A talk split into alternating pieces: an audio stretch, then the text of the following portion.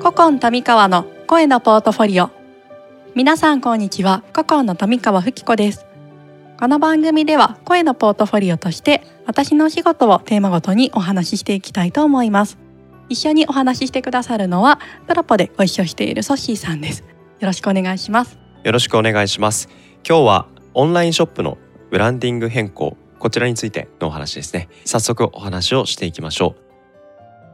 まずは案件概要について教えていただけますか。はい、えっとこのお客様はですね、あのハレイロハレ屋さんっていうあのお客様でカラーミーショップを使って器のオンラインショップをされているお客様です。はい。サイトを拝見するとたくさん器があったり、はい。サイズもたくさんありますしはい、種類もいろんなのがあって茶碗があったりグラスがあったりと本当に多岐にわたる商品アイテムを扱ってるなと思うんですけども、うんうんうんこちらのお客様はい、どういったあの関わりをされたんでしょうか？そうですね。あのご紹介をいただいて、あのカラーミーショップでですね、何年か前に一からサイトを作っていただいたことがあるらしくってでその仕組み自体は変えたくないっていうことだったんですね。のであの構造は変えずあの見た目のところだけを調整したいです。あの上側のデザインのところをブランドのイメージを少し変えたいっていうことだったのでそれに合わせて調整をしたいのでやってもらえますかっていうご相談をいただきました。なるほど。サイトのリデザインと言いながら、い。ある種ブランドのあそうですね、はい。作、り直しというか、はい。ブランドのリニューアル？ブランドイメージ刷新に合わせたデザイン調整なるほど、ですね。すると何でしょう。デザインをきれいにするっていう話だけにはちょっと聞こえないというか、もう少し深いところから話が始まったのかなと思うんですけど、どういうふうにはい。このプロジェクトを進まれたのか教えていただけますか、そうですね。この担当されているお店をされている方がですねあのとても自分自身のお店についてこういう強いこだわりをお持ちであの今まではこういう方向性のブランディングをしていたんですけれども明確にこっちの方向に変えたいですっていうのをミーティングの段階でかなり気合の入った企画書を持ってきてくださっていてですね。でそれを拝見しながらじゃあどういう方向にブランディングとしてサイトを見せていくかっていうのをすり合わせをしながら、えっと、リデザインに進んでいったっていうところですね。ミーティング実際何回ぐらいとか、はい。その2ヶ月間ってうんうんうん。具体的にどういうふうに進めた形だったですか、最初にあのご紹介いただいてお会いしてそこで企画書を拝見をしてで2週間後ぐらいにデザインの提案をさせてもらって残り2週間で実際にデザインをもっと作っていってで次の1ヶ月で実装に進んでいくっていうなるですね。そのミーティングでの企画書見る前とはい、見た後で、はい、どんなそのリデザインのイメージが富川さんの中にはい、作り上げられていったのかなって思ったんですけど、そうですね。あのもう古いのは見れなくなっちゃってるんですけれどどちらかというとなんて言うんでしょうね。ちょっとリンネルみたいな感じの可愛らしい感じの雰囲気だったんですけれど目指されたいものがその企画書を拝見したりお話を聞いているとすごい結構かっこいいギャラリーチックな感じ少しこう敷居が高くまあはい高すぎてもよくないんですけれども、あの結構違うなっていうのは話を聞いていて思っていて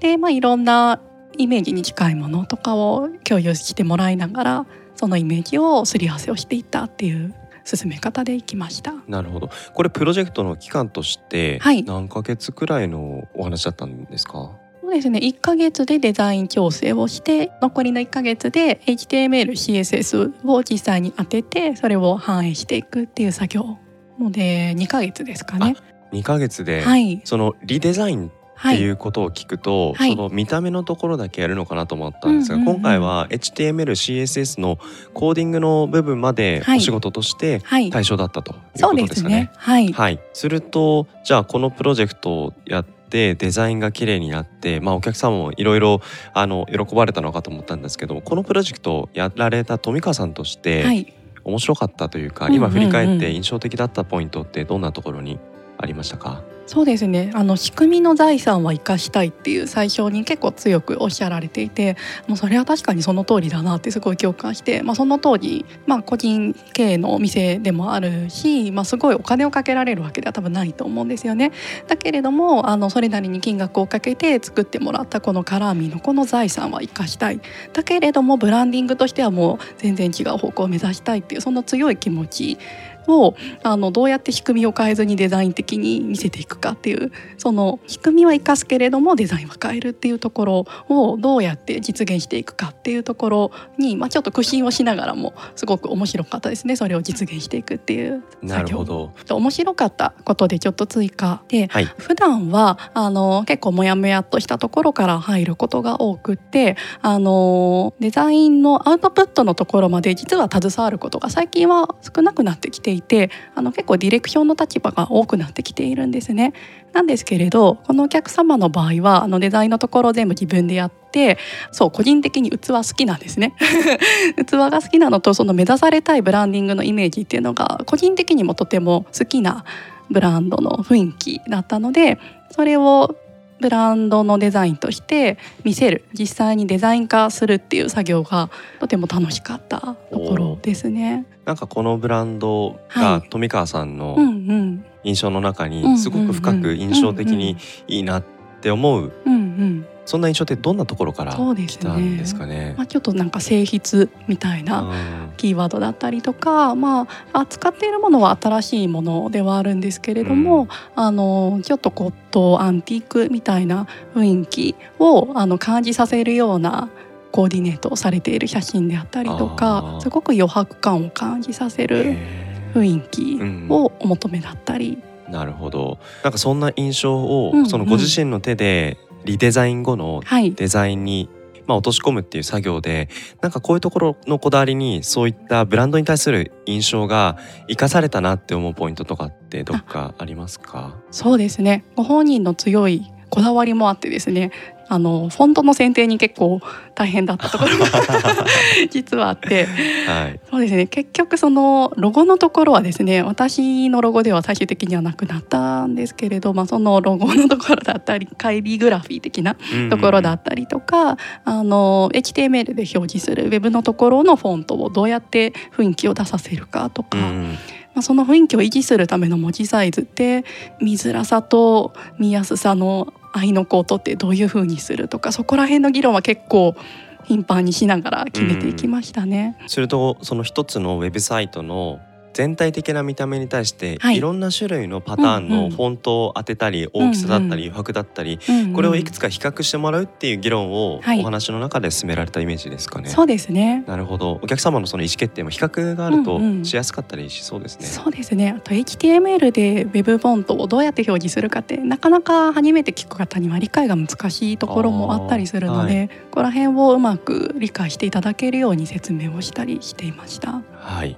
ほど。どうです？実際はい。お仕事を振り返ってみて、うんうん。今のようなところが面白かったポイント印象的だったというところでしたけど逆にちょっとこれは少し新しいチャレンジだった難しかったなって今振り返って思うところってどんなところにありますか？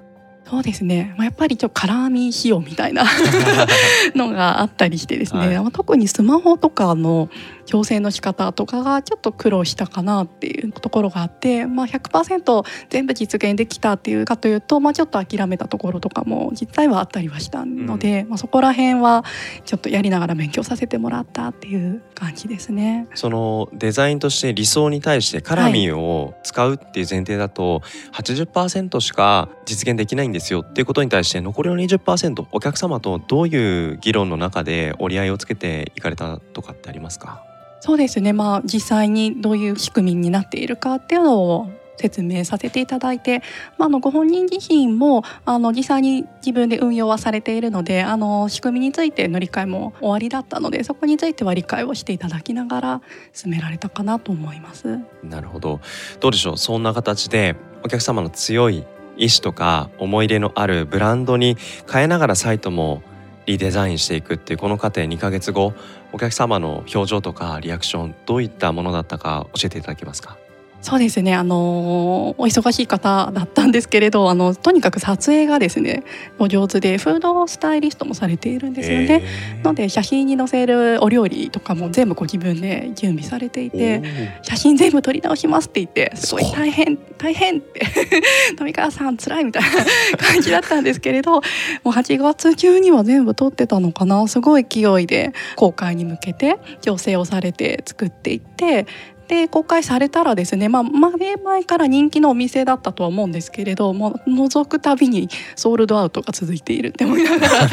すごいなって思ってこんなに売れるんだってちょっとびっくりしながらいつも覗かせてもらってます。うん、なるほどわかりましたあのぜひこのハレイロハレヤさんのサイトも見ていただきながら富川さんにどんなねお仕事をご相談できそうかぜひイメージを湧いていただけたらなというふうに思います。はい、じゃあ富川さんありがとうございました。ありがとうございます。